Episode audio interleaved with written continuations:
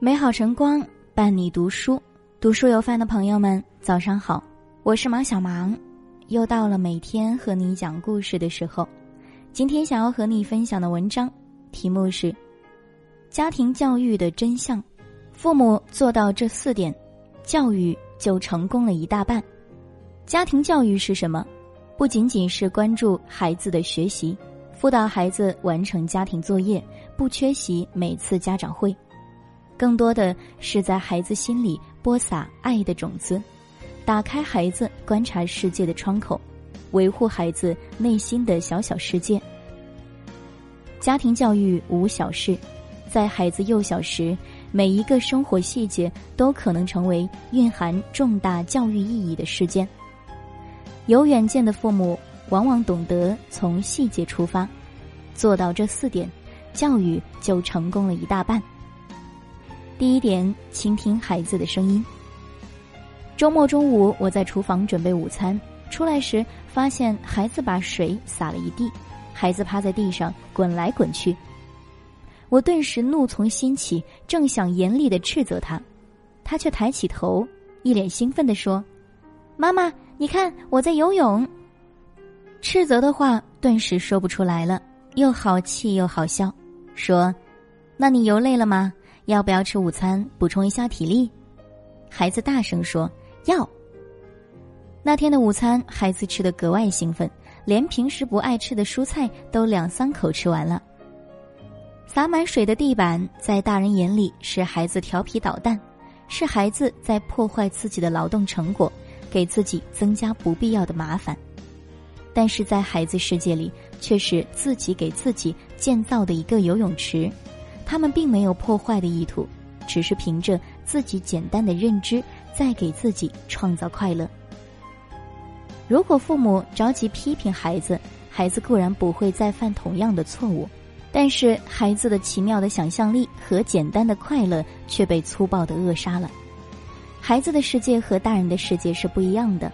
当孩子犯错时，别急着批评孩子，听听孩子怎么说。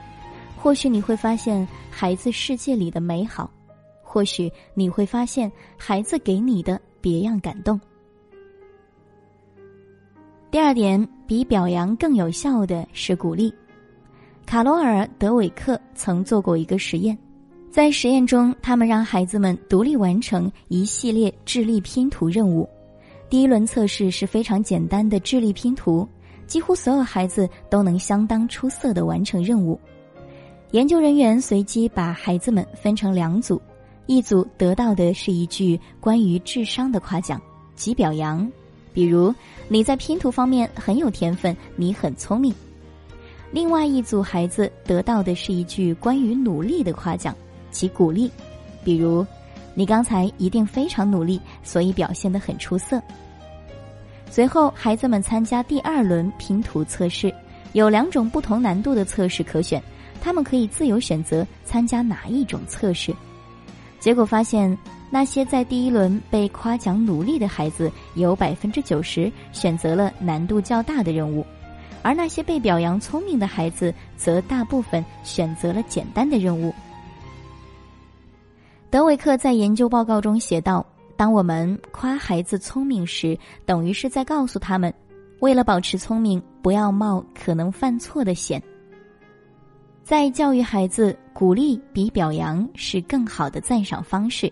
过度的表扬只会让孩子自以为是，甚至不愿意听取别人善意的意见。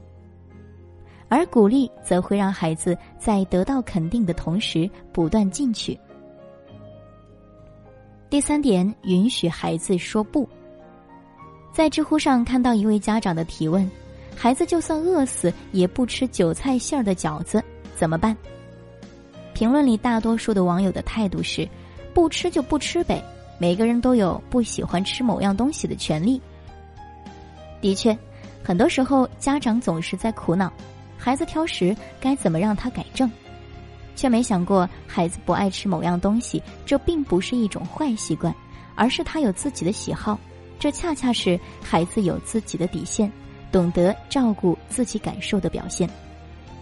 一味的要求孩子克服自己的不喜欢，为了变成不挑食的乖孩子，忍着厌恶吃下自己不喜欢的食物，对孩子来说才是一种巨大的伤害。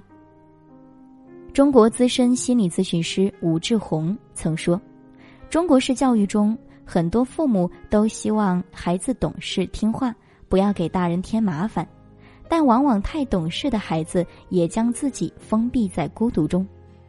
其实，这样的懂事会慢慢变成孩子的自我压抑，一味的迁就与讨好，只会使孩子慢慢失去自我，形成讨好型人格。”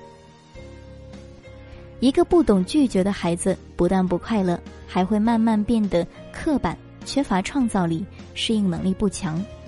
他们常常会错误的以为不拒绝是一种善良，因而失去了许多孩童时期应该拥有的幸福和快乐。第四点，陪伴本身就是一种教育。参加一个表弟的婚礼时，新郎新娘来敬酒时，新郎一直腼腆的笑着。被亲戚们打趣的满脸通红，不知道该说什么，反而是新娘落落大方的帮他解围。等新人们去下一桌敬酒时，亲人们开始说起新郎小时候的事情，说他学说话晚，学走路也晚。孩子是个好孩子，就是从小性格内向，不爱说话。一个亲戚说，还不是因为他父母太忙闹的。孩子刚生下来没多久就去忙工作了，怕孩子乱爬受伤，就把孩子放摇篮里。孩子怎么学走路？总有一些父母说：“我不懂怎么教育孩子，怎么办？”其实，在做好自己的基础上，给孩子足够的陪伴，这本身就是一种教育。小的时候，孩子学着父母的样子说话、走路。大一点，孩子学着父母的样子，自己拿着勺子、筷子吃饭；再大一点，孩子学着父母的言行举止和别人相处。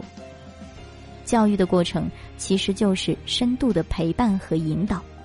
父母是孩子最好的玩伴，可以陪他读书，也可以陪他撒欢，还可以陪他看似漫无目的的行走，也或者陪他研究喜欢的玩具。哪怕什么都不做，就那么安静的坐在他的身边，看着他，陪着他，聆听他，欣赏他也好。教育家蔡元培先生说：“家庭者，人生最初之学校也。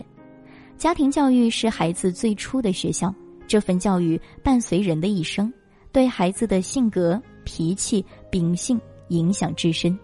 这种影响是潜移默化的，等孩子长大了，一回头。”才发现，成长的轨迹就在那里，是他勾勒出孩子的人生。感谢今天的聆听，如果喜欢这篇文章，欢迎分享给更多朋友。想收听更多节目，也可以关注我们。这里是读书有范，我是毛小芒，明天我们不见不散。星期天。某个晚宴在镜子前，他打量着时间，赴了约，谁在对面？话题都细听尊便。他说他有那几年，分分合合，曲曲折折，和他厌倦了山盟誓言，那苦恋没有缘。不如放开那些执念全当不曾遇见，杯酒人生来敷衍，从来只是你为的消遣，不只关心多一点。